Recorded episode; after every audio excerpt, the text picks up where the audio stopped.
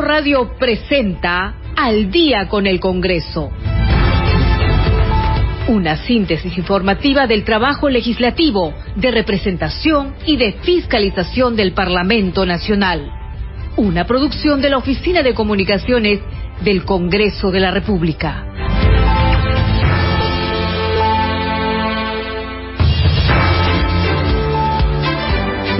La noche con 00 minutos. ¿Cómo están? Muy buenas noches. Bienvenidos al programa Al Día con el Congreso. Les saluda Danitza Palomino y estas son las principales noticias del Parlamento Nacional. La Comisión de Ética verá el lunes 10 de abril el caso de la congresista Rocío Torres, quien fue denunciada por el presunto recorte de sueldos a trabajadores de su despacho. La comisión especial encargada de la selección de candidatos aptos para la elección del defensor del pueblo realizará las entrevistas personales a los postulantes invitados el 12 y 13 de abril del presente año. Los candidatos propuestos a defensor del pueblo que pasarán por la entrevista personal son Gastón Soto Ballenas, Jorge Luis Rioja Vallejos, José Gutiérrez Cóndor, Pedro Cartolín Pastor, Delia Muñoz Muñoz y Miguel Ángel Soria Fuerte. En la víspera, autoridades y representantes de la Federación de Comunidades Nativas Candoshi del distrito de Pastaza, provincia de Datén del Marañón, en Loreto, denunciaron las difíciles condiciones en las que viven y solicitaron al Congreso la conformación de una mesa técnica con presencia de representantes del Ejecutivo que a su vez tengan poder de decisión. Fue durante su presentación ante la Comisión de Pueblos Andinos Amazónicos y Afroperuanos Ambiente y Ecología que preside la congresista María Taipe Coronado. Nueve de la noche con un minuto usted está escuchando al día con el Congreso. Y bien, ¿qué tal su jueves? Bueno, algunos han descansado hoy día, es día feriado, otros tienen que trabajar, como por ejemplo nosotros. Aquí estamos acá en, Radio Nacional con Marco Manchego, los vamos a acompañar todas estas horas con las noticias del Parlamento Nacional, ya un poco menos agitados, pero vamos a hacer un recuento de lo que se viene trabajando en el Parlamento Nacional. Por ejemplo, ha declarado la presidenta de la Comisión de Ética, la congresista Carol Paredes. Como ustedes saben, hubo una denuncia periodística respecto a la congresista Rocío Torres. Eh, se, denuncia que presuntamente habría recortado el sueldo de sus trabajadores. Bueno, este caso se va a ver en la Comisión de Ética el lunes 10. Vamos a escuchar a la presidenta de esta comisión, la congresista Carol Paredes. La sesión plenaria del Pleno del Congreso fue marcada por la votación en torno a la moción de vacancia contra la presidenta Dina Boluarte Segarra, la interpelación al ministro de Defensa y el rechazo a la moción de censura contra el ministro del Interior.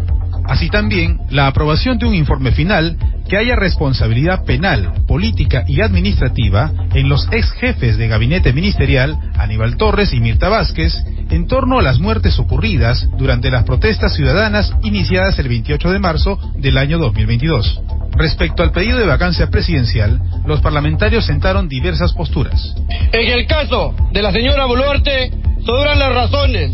50 peruanos ejecutados por los agentes de la Policía Nacional y Fuerzas Armadas, entre ellos siete menores de edad y ocho jóvenes de menos de 20 años, a quienes la señora Boluarte ha acusado de vándalos y terroristas financiados por el narcotráfico y la minería ilegal. El contexto y la situación política son muy importantes para tomar una decisión tan trascendental como la vacancia. Hoy el país lo que pide es estabilidad. Estabilidad que no se podía con un presidente como Pedro Castillo, que nunca estuvo dispuesto a alcanzar siquiera acuerdos mínimos de gobernabilidad. La presidenta Boluarte no la pusimos nosotros en el poder, la puso Perú Libre. Finalmente, la moción de vacancia solo obtuvo 37 votos a favor, 64 en contra y 10 abstenciones, por lo que fue enviada al archivo. Previamente, para responder sobre el fallecimiento de seis integrantes del ejército en el río Ilave y las labores contraterroristas llevadas a cabo por las Fuerzas Armadas en el Braen, el ministro de Defensa, Jorge Chávez Cresta, respondió a 54. Nueve de la noche con cuatro minutos. El informe que acabamos de escuchar es el recuento de lo que se ha visto en el último pleno, los temas principales de la vacancia, en fin, que no fue finalmente aprobada en el pleno del Congreso. Vamos a ir con otras noticias, esta vez sobre la elección del defensor del pueblo. La comisión especial encargada de la selección de candidatos aptos para la elección del defensor del pueblo realizará las entrevistas personales a los postulantes invitados el 12 y 13 de abril del presente año. Los candidatos propuestos a defensor del pueblo que pasarán por la entrevista personal son Gastón Soto Ballenas, propuesto por la bancada Alianza para el Progreso y Somos Perú, Jorge Luis Rioja Vallejos, propuesto por el Bloque Magisterial y Acción Popular, José Gutiérrez Cóndor, propuesto por Perú Libre, Pedro Cartolín Pastor, propuesto por Podemos Perú y Somos Perú, y Delia Muñoz Muñoz, propuesta por la bancada de Fuerza Popular. Además está Miguel Ángel Soria Fuerte, propuesto por la bancada de Renovación Popular. Ya saben que concluidas las entrevistas, que ya está el cronograma publicado en la página web del Congreso, usted puede entrar a www.congreso.co.p, entra a comisiones, ahí va a encontrar comisiones especiales y va a, encargar, va a encontrar esta de la selección de candidatos para defensor del pueblo. Bueno, esta entrevista va a ser el 12 y 13 de abril. Una vez que terminen las entrevistas, el 18 de abril se realizará una sesión de la Comisión Especial para determinar por votación el orden de prelación de mayor a menor votado de los candidatos aptos y acordar el número de propuestas que presentará el Pleno del Congreso. Posteriormente, el grupo de trabajo se abocará a la elaboración del informe final del 19 al 20 de abril del presente. Siguiendo con el cronograma aprobado, el 25 de abril del 2023 se realizará la presentación de propuesta de candidato apto y publicación en la página web de la Comisión Especial y del Congreso de la República. El 9 de mayo del 2023 es la fecha de inicio de habilitación para la elección del defensor del pueblo por el Pleno del Congreso, para lo cual se requiere el voto mayoritario de los dos tercios de su número legal. Entonces ya sabemos, a partir del 9 de mayo se podrá elegir en el Pleno del Congreso al nuevo defensor del pueblo. Ya sabemos que ahora la Defensoría del Pueblo está eh, ahora con una, una defensora adjunta, pero ya a partir del 9 de mayo, después de esta selección, después de este proceso, se va a poder elegir al defensor del pueblo. Bien, vamos con otras noticias. La Comisión de Fiscalización escuchó los testimonios del ex comandante general de la Policía Nacional del Perú, Luis Vera, y del comandante Richard Morales con respecto a un supuesto servicio paralelo irregulares dentro de la institución. Vamos a escuchar el informe. Los 38 años de carrera en la Policía Nacional del Perú, sin tener ningún proceso pendiente, fue el resumen de la trayectoria profesional del ex comandante general Luis Vera Llerena, quien acudió para responder ante la Comisión de Fiscalización que viene investigando las presuntas irregularidades e injerencias externas en la policía y en el Ministerio del Interior, y presuntas acciones para establecer un servicio paralelo durante el gobierno de Pedro Castillo. Sí, he sido víctima de presión política en todo momento y están los hechos. Yo he anunciado públicamente durante mi gestión, están los videos, están los reportes periodísticos. Me enfrenté al gobierno, en primer lugar, a la búsqueda de los prófugos. Vera Llerena se ratificó en sus declaraciones de haber sido víctima de presiones políticas en el entorno cercano y familiar de Castillo, recibiendo amenazas que conllevaron a su destitución. Ahí se demostró un plan de lucha contra la corrupción en mi gestión. Y fue otro enfrentamiento con el gobierno. Y de ahí vino una amenaza de la hija del expresidente, Jennifer Paredes, cuando fue detenida, van a haber cambios en la policía. A la, a la siguiente semana fui destituido ilegalmente. A su turno, el comandante Richard Morales Ortega estableció que su empresa de seguridad y vigilancia Blackman Security brindó el servicio a la empresa inmobiliaria agrícola, siendo el intermediario Jorge Fernández Fernández, alias el español, ante Sergio Castellano, dueño de la empresa. Pero al enterarse por medios periodísticos que se trataría de supuestos terrenos en litigio, se decidió acabar con el vínculo comercial. Fue intermediario ante un señor Sergio Castellano, que tiene una empresa inmobiliaria agrícola, es la, empresa, ¿no? Eh, para establecer un contrato de seguridad en el distrito de Puente Piedra. Este, hay un contrato de por medio con esta empresa al cual, señor presidente, también nuestra representante legal puede hacer llegar ese contrato. En otro momento, los integrantes de la comisión aprobaron por unanimidad el proyecto de ley que propone modificar el artículo 33 del texto único de la Ley de Contrataciones del Estado, con el objetivo de enmarcar al órgano encargado de las contrataciones de las entidades públicas pueda corroborar con el contenido de las garantías emitidas por las entidades financieras de autoría del congresista Edgardo Reimundo. Y fue rechazado el pedido de conformación de un grupo de trabajo que investigue la veracidad de los títulos profesionales y grados académicos de la fiscal de la Nación.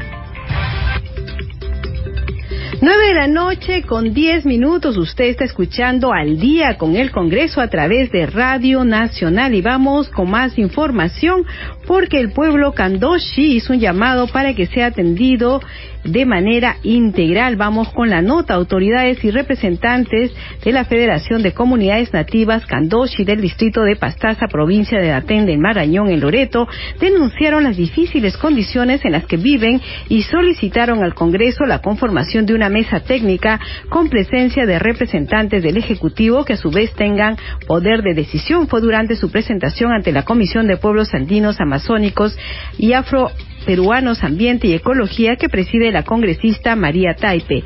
Luis Hernando Maquina, alcalde distrital de Pastaza, dio a conocer que el presupuesto de su comuna es de 230 mil soles por concepto de AFO común y 252 soles por canon. Exigua cantidad dijo que no le permite ni siquiera realizar un perfil para una obra de desarrollo. La autoridad también solicitó la creación de un nuevo distrito para conducir de mejor forma a la población del Daten de Marañón y la declaratoria de emergencia que les permita trabajar por sus poblaciones.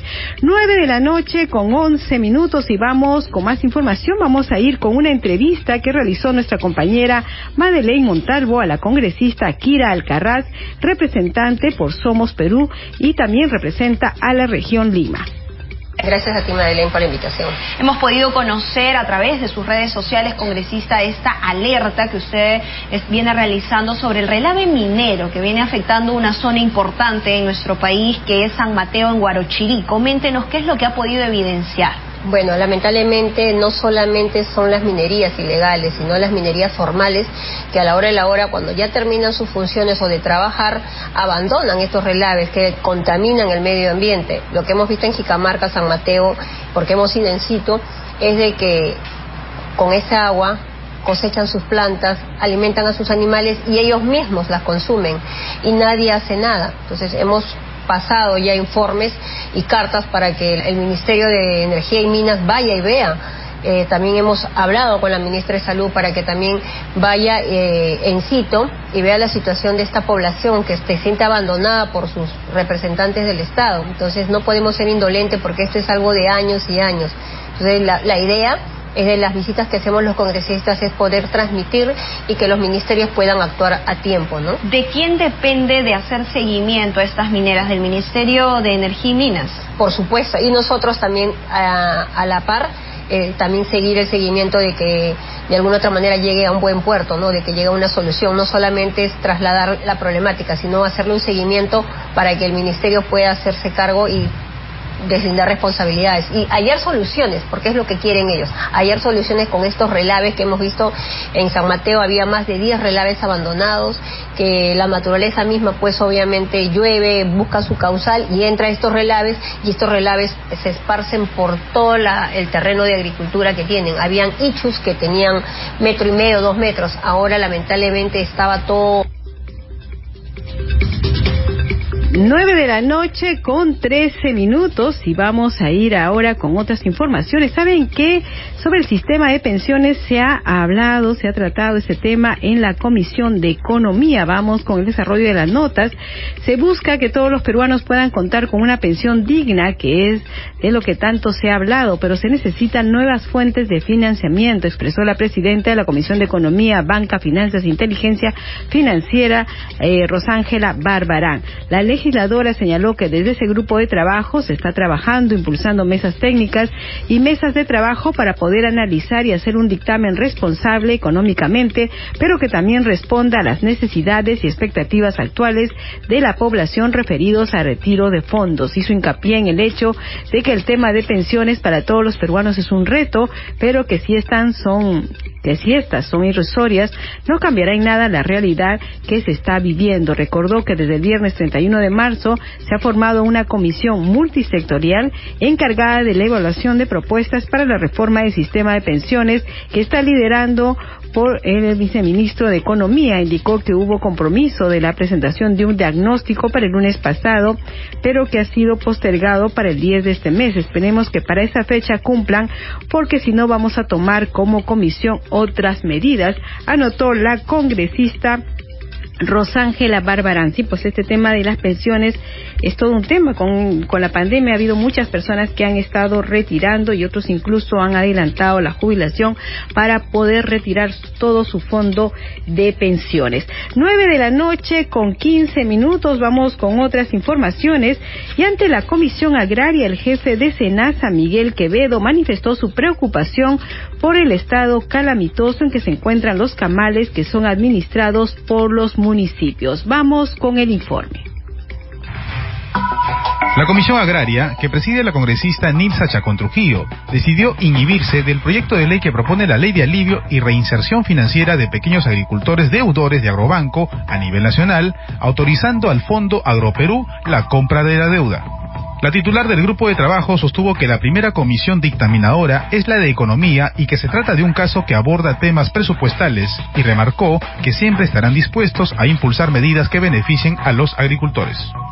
Con este dictamen no le estamos dando la espalda, simplemente que son temas de presupuesto y nosotros dentro de la comisión, o sea, no están las funciones, no estamos dando la espalda a los agricultores. Esas frases son muy delicadas que nosotros siempre nos identificamos con los agricultores, sino que hay veces hay ciertas competencias que las comisiones no pueden actuar. En tanto, también decidieron archivar el proyecto de ley que declara cada 24 de junio como el Día del Productor Agropecuario fecha que ya es reconocida como el Día del Campesino. En otro momento, funcionarios del Servicio Nacional de Sanidad Agraria, SENASA, y de Agrobanco se presentaron ante la comisión para que informen sobre la labor que realizan en el marco del monitoreo de residuos químicos y contaminantes en alimentos agropecuarios y también sobre la crisis económica que atraviesan los productores. El jefe de SENASA, Miguel Quevedo, manifestó que el año pasado tomaron más de 9.000 muestras de productos agrícolas y animal, cuyos resultados arrojaron una alta tasa de muestras contaminadas. Así también evidenció su preocupación por el estado calamitoso en que se encuentran los camales que son administrados por los municipios. Otro problema este, que tenemos a nivel nacional son mataderos, antes conocidos como camales, aproximadamente existen 350 camales a nivel nacional, 350 mataderos, casi un 92% de estos mataderos son eh, de origen municipal. Eh, son muy pocos los mataderos eh, privados, por lo tanto el interés que existe en este caso de los gobiernos locales en mejorar ha sido muy deficiente en estos últimos años. Finalmente, César Quispeluján, presidente de Agrobanco, dio a conocer las medidas que están tomando ante la crisis económica que atraviesan los productores como consecuencia de los desastres naturales. 9 de la noche con 18 minutos. Usted escuchando al día con el Congreso a través de Radio Nacional. Y vamos a informarles que ya está publicada en, en, el portal, en la página web del Congreso, las agendas de las actividades que se van a realizar el día lunes. Por ejemplo, tenemos ante nosotros lo que es la programación de la Comisión Especial Multipartidaria de Monitoreo, Fiscalización y Control del programa Hambre Cero. Se van a presentar en esta comisión el viceministro de Desarrollo Agrario Riego, Cristian Barrantes Bravo, para que informe sobre las políticas en materia de seguridad alimentaria para el desarrollo de las regiones. También se va a presentar la viceministra de Salud, Karim Jacqueline Pardo, para que informe sobre los recursos asignados y estrategias sanitarias para enfrentar la crisis ocasionada por las intensas precipitaciones pluviales. También se presentará la representante del Ministerio de Vivienda, Construcción y Saneamiento, Cecilia Vargas, quien va a abordar el tema de recursos asignados y estrategias en materia de vivienda, construcción y saneamiento para enfrentar la crisis ocasionada por intensas precipitaciones fluviales en las regiones afectadas. También estará el ministro de Desarrollo e Inclusión Social, Julio de Martini, para que informe sobre las próximas acciones a implementar en la región Lambayeque desde el Ministerio de Desarrollo e Inclusión Social. También estará el director de la Autoridad Nacional del Agua, ANA, Juan Carlos Montero, quien informará sobre el diagnóstico de los problemas y conflictos de la gestión del agua en las cuencas de la región Lambayeque. Por supuesto, siguen más invitados. Esto será el día lunes 10 de abril a las 9 de la mañana. Y esta sesión se va a realizar en el gobierno regional de Lambayeque. Entonces, todos los invitados o entran por, eh, por este una videollamada o también estarán allá en Lambayeque. Nueve de la noche con 20 minutos y nosotros siempre tratamos de que usted conozca qué leyes se generan en el Parlamento Nacional. Vamos con nuestra secuencia Leyes para ti. ¿Eres trabajador del sector salud y llevas años esperando que se reconozcan tus derechos laborales? Una buena noticia. El Congreso de la República ha aprobado la ley que incorpora a los trabajadores de e-salud que se encuentran bajo contrato casi indeterminado al régimen laboral 728. Ahora, los trabajadores de e-salud podrán gozar de beneficios laborales como capacitaciones, vacaciones, CTS, protección contra despido arbitrario, entre otros. El Congreso hace leyes para ti. 9 de la noche con 21 minutos y efectivamente el Congreso hace leyes por ti y en el Pleno del Congreso se aprobó el dictamen de la Comisión de Trabajo que propone la formalización y seguridad social del mototaxista. Tenemos un informe al respecto.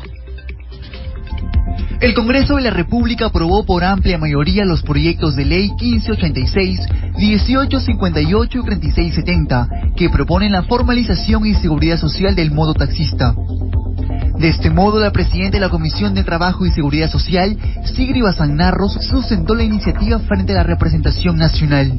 Consideramos que resulta viable establecer, a través de una ley, medidas legales para la formalización y para que dé seguridad social a aquellos mototaxistas que hoy se encuentran desprotegidos. Asimismo, la titular de la Comisión, Bazanarro, manifestó las siguientes medidas que se tomarían ante la aprobación. La creación del Registro Nacional de Conductores de Mototaxis, el RENACOMO, un registro público que estará a cargo del Ministerio de Transportes y Comunicaciones.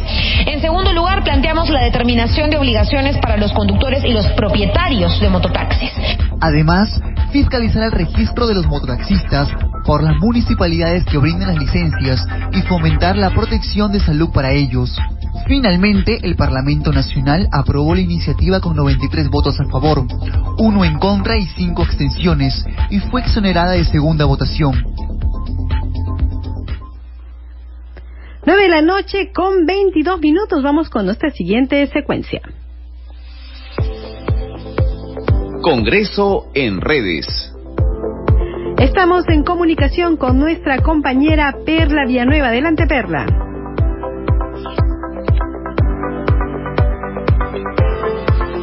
Muchas gracias, Danitza. Vamos a revisar contigo los temas que son noticia en las redes sociales, concretamente en el Twitter.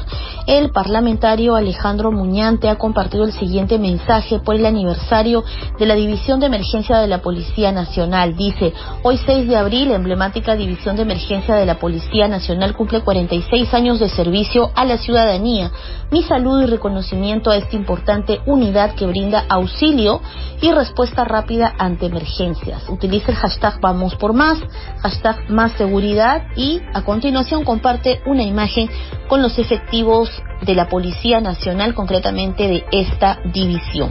Tenemos también la publicación del congresista Elías Varas, representante por ANCASH, quien brinda un saludo. En este caso dice, internado de medicina es el último año de estudios del pregrado de medicina humana, etapa en que se integra el conocimiento de la teoría y la práctica en los hospitales del Perú.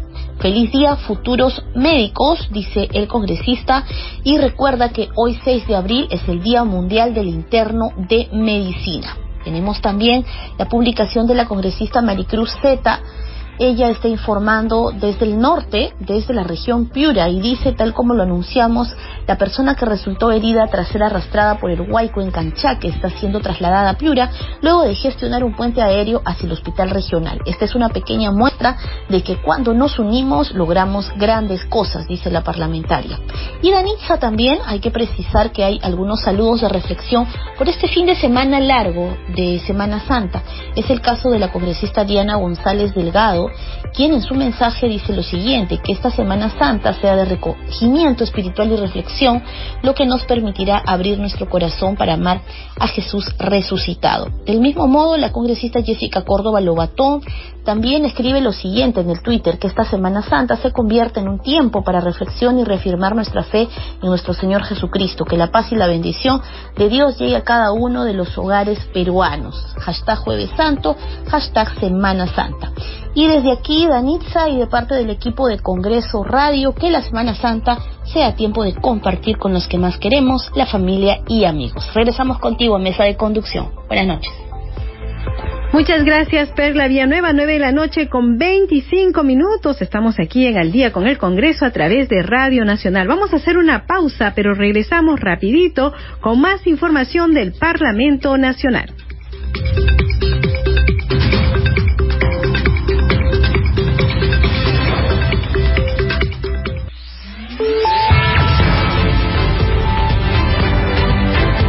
Continuamos en Al día con el Congreso.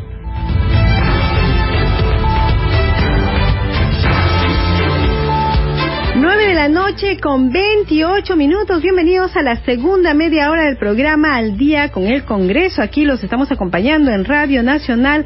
Marco Manchego en los controles y Danitza Palomino en la conducción. Vamos con los titulares. La Comisión de Ética verá el lunes 10 de abril el caso de la congresista Rocío Torres, quien fue denunciada por el presunto recorte de sueldos a trabajadores de su despacho. La comisión especial encargada de la selección de candidatos aptos para la elección del defensor del pueblo realizará las entrevistas personales a los postulantes invitados el 12 y 13 de abril del presente año.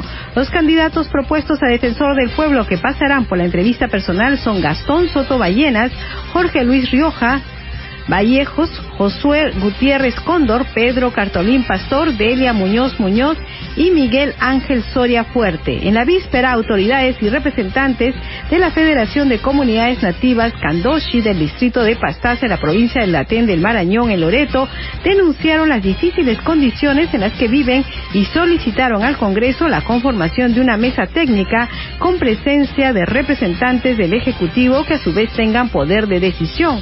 Esto fue durante su presentación ante la Comisión de Pueblos Andinos, Amazónicos y Afroperuanos, Ambiente y Ecología que preside la congresista María Taipe Coronado. Nueve de la noche con 29 minutos y tenemos un informe respecto a lo que, a la decisión que se tomó en la comisión permanente que aprobó acusar constitucionalmente a cuatro de seis congresistas por supuestos delitos de organización criminal y tráfico de influencia. Antes el Pleno del Congreso, la congresista Norma Yarro será ante el Pleno del Congreso será la congresista Norma Yarro la encargada de sustentar el referido informe final. Bueno, como ustedes saben, Primero, la subcomisión de acusaciones tiene un proceso que culmina con un informe final. Esto pasa a la comisión permanente. Una vez que se apruebe la comisión permanente, se ve en el Pleno del Congreso donde se toman las decisiones finales. Vamos con el informe. La comisión permanente que preside el congresista José William Zapata inició con la sustentación del informe que recomienda acusar constitucionalmente a los parlamentarios Raúl Doroteo Carbajo, Darwin Espinosa Vargas, Jorge Luis Flores Ancachi y Elvis Vergara Mendoza por la presunta comisión de los delitos de organización criminal y tráfico de influencias agravado. Sin embargo, el informe propone archivar en el extremo de supuesto delito de colusión simple y agravado, delito de cohecho pasivo impropio por falta de material probatorio presentado. Dicha sustentación dio inicio a la presidenta de la Subcomisión de Acusaciones Constitucionales, la congresista Lady Camones Soriano.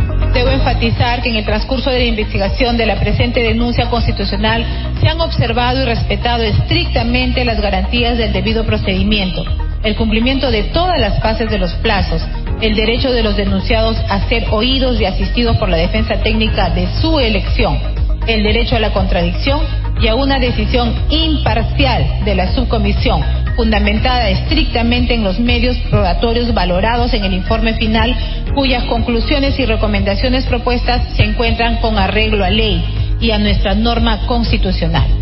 Además, el informe incluye la aplicación sistemática de los artículos 89 y 25 del reglamento del Congreso, la propuesta de suspensión de los congresistas Felipe Doroteo, Jorge Flores, Darwin Espinosa y Elvis Vergara por la duración del proceso penal. En cumplimiento de su plan delictivo, la organización criminal estaría liderada por José Pedro Castillo Terrones, en ese entonces presidente de la República y el mando operativo o brazo congresal lo conformarían Jorge Luis Flores Ancachi, Raúl Felipe Doroteo Carbajo, Elvis Hernán Vergara Mendoza, congresistas de la República. 9 de la noche con 32 minutos seguimos aquí en Al día con el Congreso y hay que decir que el congresista Jorge Morante ha presentado un proyecto de ley que busca modificar la ley Piazzi para evitar el desplazamiento de miles de pobladores de Loreto quienes se ven obligados a abandonar sus territorios debido a la creación de reservas. Vamos a escuchar el informe. El congresista de la República, Jorge Morante Figari, de la bancada Fuerza Popular, presentó el proyecto de ley de modificación, ley Piazzi, esto en el conservatorio del mismo nombre. La propuesta legislativa busca modificar la ley número 28736 con la finalidad de evitar el desplazamiento de miles de pobladores de Loreto, quienes se ven obligados a abandonar sus territorios debido a la creación de reservas establece un proyecto para descentralizar la toma de decisiones con respecto a este tema a través de eh, los gobiernos regionales que se va a tomar que se va a tomar eh, la decisión sobre la reserva eh, indígena. Además, el proyecto de ley señala que participen representantes de las entidades públicas quienes conocen de cerca la realidad en el territorio. Nosotros no negamos la existencia de FEACI, la existencia o no de estos pueblos indígenas aislados. Así como también la descentralización y que la ordenanza regional sea aprobada por sus respectivas autoridades. Es importante indicar que autoridades de la localidad respaldan la propuesta legislativa.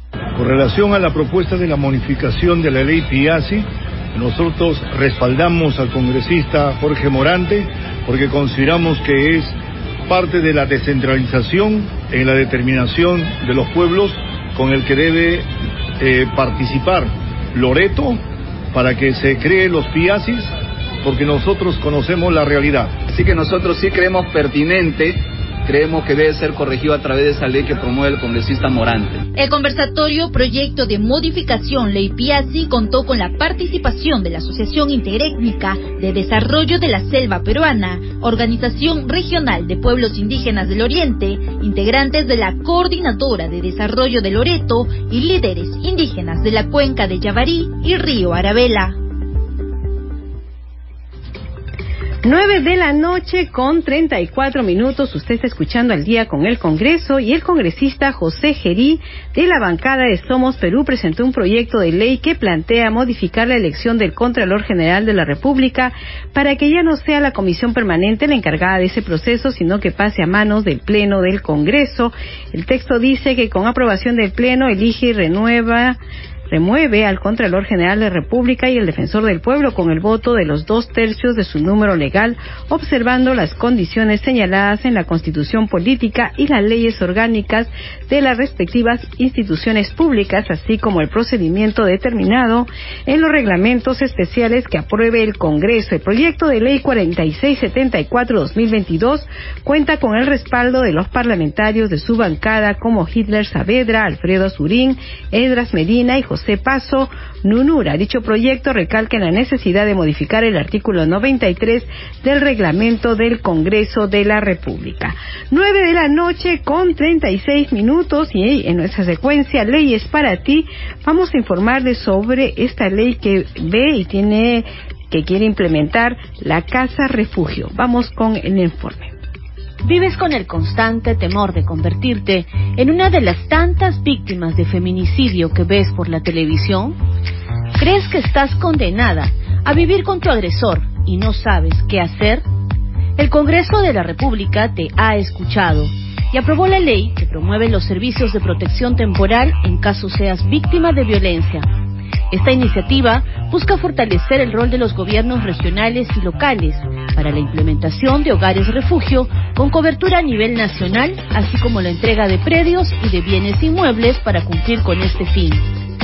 De la misma forma, si has sido víctima de violencia y eres jefa de familia, podrás obtener un crédito a través del Fondo Mi Vivienda para acceder a una casa o también para mejorar, reforzar o remodelar el hogar donde vives actualmente. El Congreso hace leyes para ti. 9 de la noche con 37 minutos y vamos con la siguiente información. La Comisión de Descentralización, que como ustedes saben preside la congresista Diana González, aprobó el dictamen que propone fortalecer la implementación, actualización y supervisión de los portales de transparencia estándar de las entidades públicas. Vamos con el informe. Por unanimidad, la Comisión de Descentralización aprobó el dictamen recaído en el proyecto de ley 3642, que con texto sustitutorio propone fortalecer la implementación, actualización y supervisión de los portales de transparencia estándar de las entidades públicas. Iniciativa del congresista Guido Bellido Ugarte. Bajo responsabilidad de cada entidad pública deberán actualizarse por lo menos una vez al mes los portales de transparencia estándar. Ante el incumplimiento se subsanará en un plazo razonable que será supervisado para evitar infracciones al incorporar al informe anual datos sobre el nivel de cumplimiento en la actualización de la información en los portales de transparencia, se fortalecen las acciones de control del Congreso de la República en materia de transparencia y acceso a la información Por mayoría fue aprobado el dictamen recaído en dos proyectos de ley que proponen autorizar a los gobiernos regionales y locales a ejecutar inversiones en el Poder Judicial y Ministerio Público, debido al déficit de infraestructura adecuada que les permita desarrollar su labor al servicio de la ciudadanía para impartir justicia. La mayoría de inmuebles son alquilados, lo que limita su trabajo por las condiciones en que se encuentran. El déficit en la infraestructura de las sedes del Poder Judicial y del Ministerio Público limita el derecho de los ciudadanos peruanos a acceder a la justicia, al no haber sedes disponibles o adecuadas en las jurisdicciones en las que deben accionar. En ese sentido, es necesario que se autorice a los gobiernos regionales y gobiernos locales para que ejecuten inversiones a fin de mejorar la infraestructura del Poder Judicial y el Ministerio Público de manera permanente. También fue sustentado por su autor, el congresista Luis Aragón Carreño, el proyecto de ley de la movilidad peatonal, a fin de regular la infraestructura orientada a la seguridad y el transporte peatonal, así como preservar los espacios públicos. Se añade que se debe considerar en el plan de crecimiento urbano la movilidad y tráfico peatonal de manera accesible e inclusiva. A su turno, el congresista Víctor Flores Ruiz sustentó su propuesta legal sobre medidas adecuadas para la correcta disposición final de residuos sólidos no municipales provenientes de la construcción y demolición y declara de necesidad pública e interés nacional los sistemas de escombreras. 9 de la noche con 40 minutos. Seguimos aquí en Al día con el Congreso y les informamos que ya se ha publicado la agenda de la Comisión Especial Multipartidaria encargada del seguimiento, coordinación y formulación de propuestas en materia de limitación de los efectos del cambio climático. Ellos van a sesionar el lunes 10 de abril a las 11 de la mañana y va a ser en el edificio Víctor Raúl Aya de la Torre. ¿Qué es lo que comprende esta agenda? Bueno, se ha invitado a Jesús Salazar Nishi, presidente de la Sociedad Nacional de Industrias, para que exponga sobre economía circular y medidas de mitigación en el sector manufacturero del país en el marco de las contribuciones nacionalmente determinados. También se ha invitado a esta comisión a Víctor Govitz Colchado, presidente de la Sociedad Nacional de Minería, Petróleo y Energía, para que exponga sobre el sector minero energético y el cambio climático en el Perú en el marco de las contribuciones nacionalmente determinados. Bien, estos son los temas. Nosotros, por supuesto, el lunes le estaremos informando en la noche sobre qué es lo que se ha abordado, qué es lo que han dicho sobre los temas para los que se les ha invitado. Nueve de la noche con 41 minutos y la Comisión de Producción del Parlamento Nacional eh, en esta comisión diversos congresistas solicitaron al ministro del sector Raúl Pérez la reactivación de la acuicultura en el norte de nuestro país y quienes han perdido más de 80 millones de soles a consecuencia del ciclón Yaku. Vamos a escuchar el informe. En la comisión de producción, la cual preside el congresista Medina Minaya, se tuvo la presencia del titular del Ministerio del Sector, Raúl Pérez Reyes Espejo, para conocer las acciones que se están tomando para la acuicultura del norte del país afectada por el ciclón Yaku. Asimismo, la congresista María Zeta Chunga hizo un llamado urgente al Ministerio de Producción te solicito dar prioridad a la actividad acuícola debido a, que genera más de 40 mil puestos de trabajo, no por la inversión, porque prácticamente la inversión está perdida, señor presidente. Han perdido cerca de 80 millones los maricultores y siguen perdiendo, pero sí por eh, inversión de puestos de trabajo también nos preocupa, señor presidente, que es, eh, es totalmente preocupante. Se encuentra paralizadas las labores de los 60 mil trabajadores y la pérdida de cerca de 80 millones de los maricultores. El titular del Ministerio de Producción, Raúl Pérez Reyes Espejo, señaló las diversas acciones que se están tomando para desarrollar el beneficio del sector. Pero se instaló ese, al día siguiente se instaló el equipo de trabajo de Produce en Piura con representantes del gobierno regional, con del Consejo de Maricultores, IMARPES, ANIPES, FONDIPES y la Dirección General de Acuicultura. Eh, allí también se identificó el nivel de afectación reportado por el Consejo de Maricultores de la Bahía de Sechura en coordinación con la Dirección Regional de Producción del Gobierno Regional de Piura y con actores locales también. Seguidamente, la congresista María Cordero Yontay mencionó que el titular del Ministerio de Producción no ha visitado las zonas afectadas de la región Tumbes, puesto que ellos solicitan reactivación para iniciar con sus labores. El Ministerio de Producción cuenta con recursos presupuestales destinados al fortalecimiento de la pesca artesanal, cuyo monto PIM asciende a más de un millón doscientos mil soles para la capacitación y asistencia técnica del pescador artesanal, así como para acceder a los servicios de financiamiento y fortalecimiento de capacidades. Sin embargo, desde hace meses, los pescadores artesanales de mi región Tumbes vienen demandando que las entidades como Produce los ayude a lograr su formalización y así poder acceder a los programas de apoyo social que les permita reactivar sus actividades pesqueras, como son los bonos y los créditos al pescador. Finalmente, el presidente de la comisión, Medina Minaya, mencionó que fiscalizará las acciones que desarrollará el Ministerio de Producción en cuanto a la acuicultura y pescadores del norte del país, además de visitar las zonas afectadas. 9 de la noche con 44 minutos. Usted está escuchando al día con el Congreso. Hoy jueves vamos a ir ahora con más información. Les comentamos que se van a, sustentar interesantes proyectos de ley en la Comisión de Defensa del Consumidor y organismos reguladores de los servicios públicos este lunes a las 11 de la mañana. Mire, están bien interesantes. Por ejemplo, se va a sustentar el proyecto de ley 3933-2022 por el que se propone la ley que refuerza las advertencias publicitarias para la promoción de la alimentación saludable para niñas, niños y adolescentes a cargo de su autora, la congresista María del Carmen Alba. También se va a sustentar el proyecto de ley 4436 por el que se propone la ley de la lucha contra la obesidad, la diabetes, enfermedades crónicas y perjuicios en restaurantes y bares a cargo de su autor, el congresista Elvis Vergara.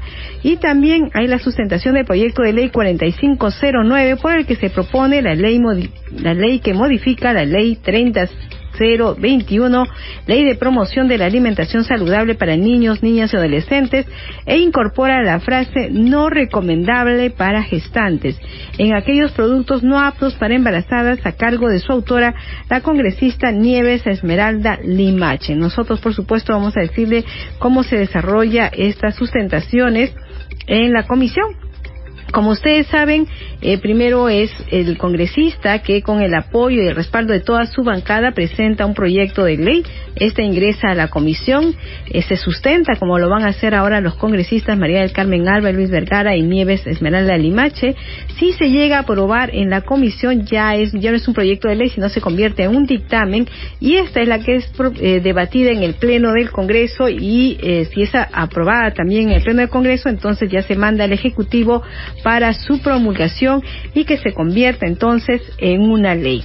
Nueve de la noche con 46 minutos. Hay que decir que la presidenta de la Comisión de Salud, la congresista Edith Julón, hizo un balance del trabajo que se viene realizando en esta comisión. Vamos a escucharla desde la Comisión de Salud y Población trabajamos para mejorar la vida saludable de todos los peruanos. De los 67 proyectos de ley recibidos, hemos aprobado 23 dictámenes y se logró la publicación de seis leyes. La ley que modifica la ley de salud mental, que busca fortalecer la prevención y promoción de la salud mental de los niños, niñas y adolescentes y otras poblaciones vulnerables en el país. Otra importante ley es la que implementa y desarrolla los bancos de leche humana en todo el Sistema Nacional de Salud. Hemos aprobado también el dictamen para que los que padezcan enfermedades raras puedan tener acceso a atención y medicamento a nivel nacional. También se aprobó el dictamen de la ley que modifica la ley de las historias clínicas electrónicas con el objetivo de que éstas sean más eficientes y también su reincorporación en el DNI. Desde la Comisión de Salud y Población hacemos leyes para ti. 9 de la noche con 47 minutos. Usted está escuchando al día con el Congreso a través de Radio Nacional. En el Congreso se han aprobado el proyecto de ley que propone modificar el artículo 30 de la Ley General de Transporte y Tránsito Terrestre, el cual mejora la regulación sobre el seguro obligatorio sobre accidentes de tránsito referentes a las AFOCAT. Vamos con el informe. El proyecto aprobado tiene por finalidad cambios y mejoras en la normativa que regula el funcionamiento de las asociaciones de fondos regionales y provinciales contra accidentes de tránsito AFOCAT, a efecto de establecer una regulación adicional para su funcionamiento y administración. En la fórmula legal se ha especificado las características que deberán tener los certificados contra accidentes de tránsito que es otorgado por las AFOCAT, luego que se precise que deben ser administradas por profesionales que cuenten con título profesional o una experiencia no menor de cinco años en el ejercicio de la profesión y con solvencia moral y económica comprobada.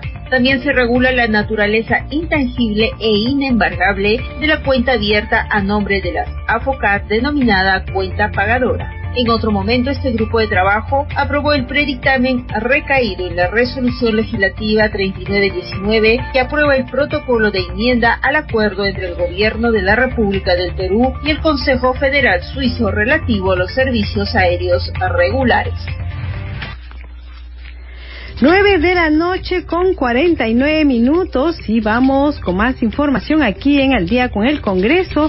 Bueno, este lunes también sesiona la Comisión de Mujer y Familia a la una de la tarde y vamos a poner atención a lo que tiene programado. Eh, se presentará la fiscal superior coordinadora nacional de las fiscalías especializadas en violencia contra la mujer y los integrantes del grupo familiar, la señora Irma Díaz Vivaque. Se va a hablar sobre el funcionamiento de las fiscalías especializadas en violencia contra la mujer, las funciones que realizan y cómo garantizan el acceso a la justicia, qué dificultades se presentan para realizar su trabajo. También van a hablar sobre el caso de la persona de iniciales KGT, quien fuera quemada en plena vía pública en la Plaza 2 de Mayo de Cercado de Lima. Realmente esto fue terrible. Agonizando en el hospital y posteriormente falleció porque la demora en la atención por parte de la Fiscalía especializada en violencia contra la mujer y porque la fiscal de turno no pudo atender el caso considerado que el hecho suscitado constituyó delito flagrante. También se va a presentar en la Comisión de la Mujer la directora del Programa Nacional para la Prevención y Erradicación de la Violencia contra las Mujeres e integrantes del Grupo Familiar Aurora del Ministerio de la Mujer y Poblaciones Vulnerables, la señora Ana María Mendieta. Ella va a hablar sobre las acciones que realizan en relación a los casos de violencia contra la mujer a nivel nacional, la estadística a nivel nacional de denuncias que reciben sobre violencia contra la mujer, las acciones realizadas en el caso de la persona de iniciales KGT, quien fuera quemada viva en plena vía pública en la Plaza 2 de Mayo del Cercado de Lima. Y también las acciones realizadas en el caso de la enfermera, quien fue víctima presuntamente de abuso sexual por parte de dos individuos en la localidad de Ayaviri de la provincia de Melgar en el departamento de Puno. Bueno, realmente estos casos son estremecedores, ¿no? Son los que nos han puesto eh, a todos muy preocupados. Ya sabemos que están las leyes, las leyes, como nos han explicado muchas veces los congresistas, eh, ya se han dado, hay máximas penas, pero lo que ah, es necesario es que se cumplan, ¿no? Y que también todo el Estado trabaje en forma coordinada para que puedan atender y darle el sustento, el soporte a la víctima, pero también para que se pueda capturar a los culpables y no haya impunidad. Es un trabajo que se tiene que hacer necesariamente en coordinación. Nueve de la noche con 52 minutos, ya estamos llegando al final del programa. Bueno, hay que decirles que la Comisión de Pueblos Andinos que preside la congresista María Elizabeth Taipe en esta eh, sesión eh, se expuso, en la última sesión se expuso la problemática y propuesta de solución de los pueblos indígenas de Candoshi. Vamos a escucharlo. La Comisión de Pueblos Andinos escuchó a los APUS de esta comunidad indígena ubicada en el distrito de Pastaza, en la provincia del Datén del Marañón, en Loreto. Ellos han solicitado el apoyo respecto al Común y al Canon para que este sea aumentado en el presupuesto, además de crear un nuevo distrito en favor del desarrollo de esta comunidad indígena y así también evitar los conflictos sociales. Otro de los pedidos fue que sea declarado esta zona de Loreto en emergencia.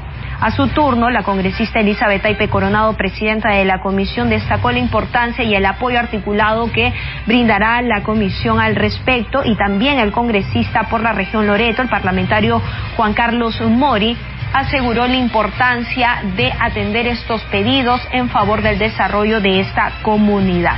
Cabe precisar que previamente el grupo de trabajo envió al archivo dos propuestas de ley. Una de ellas declaraba de interés nacional la reactivación petrolera del lote 8 ubicado en el departamento de Loreto. 9 de la noche con 53 minutos y en nuestra secuencia Leyes para ti vamos a hablar sobre el seguro agrario. ¿Tienes temor de que la roya amarilla u otra peste dañen tus sembríos de café y que tu inversión no cumpla con las expectativas que tienes? ¿O que fuertes lluvias provoquen una inundación y arrasen con tus tierras de cultivo?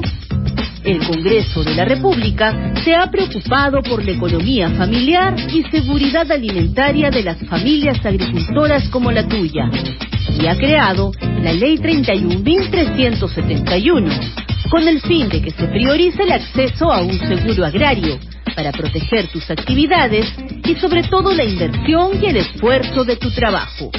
El Congreso hace leyes para ti.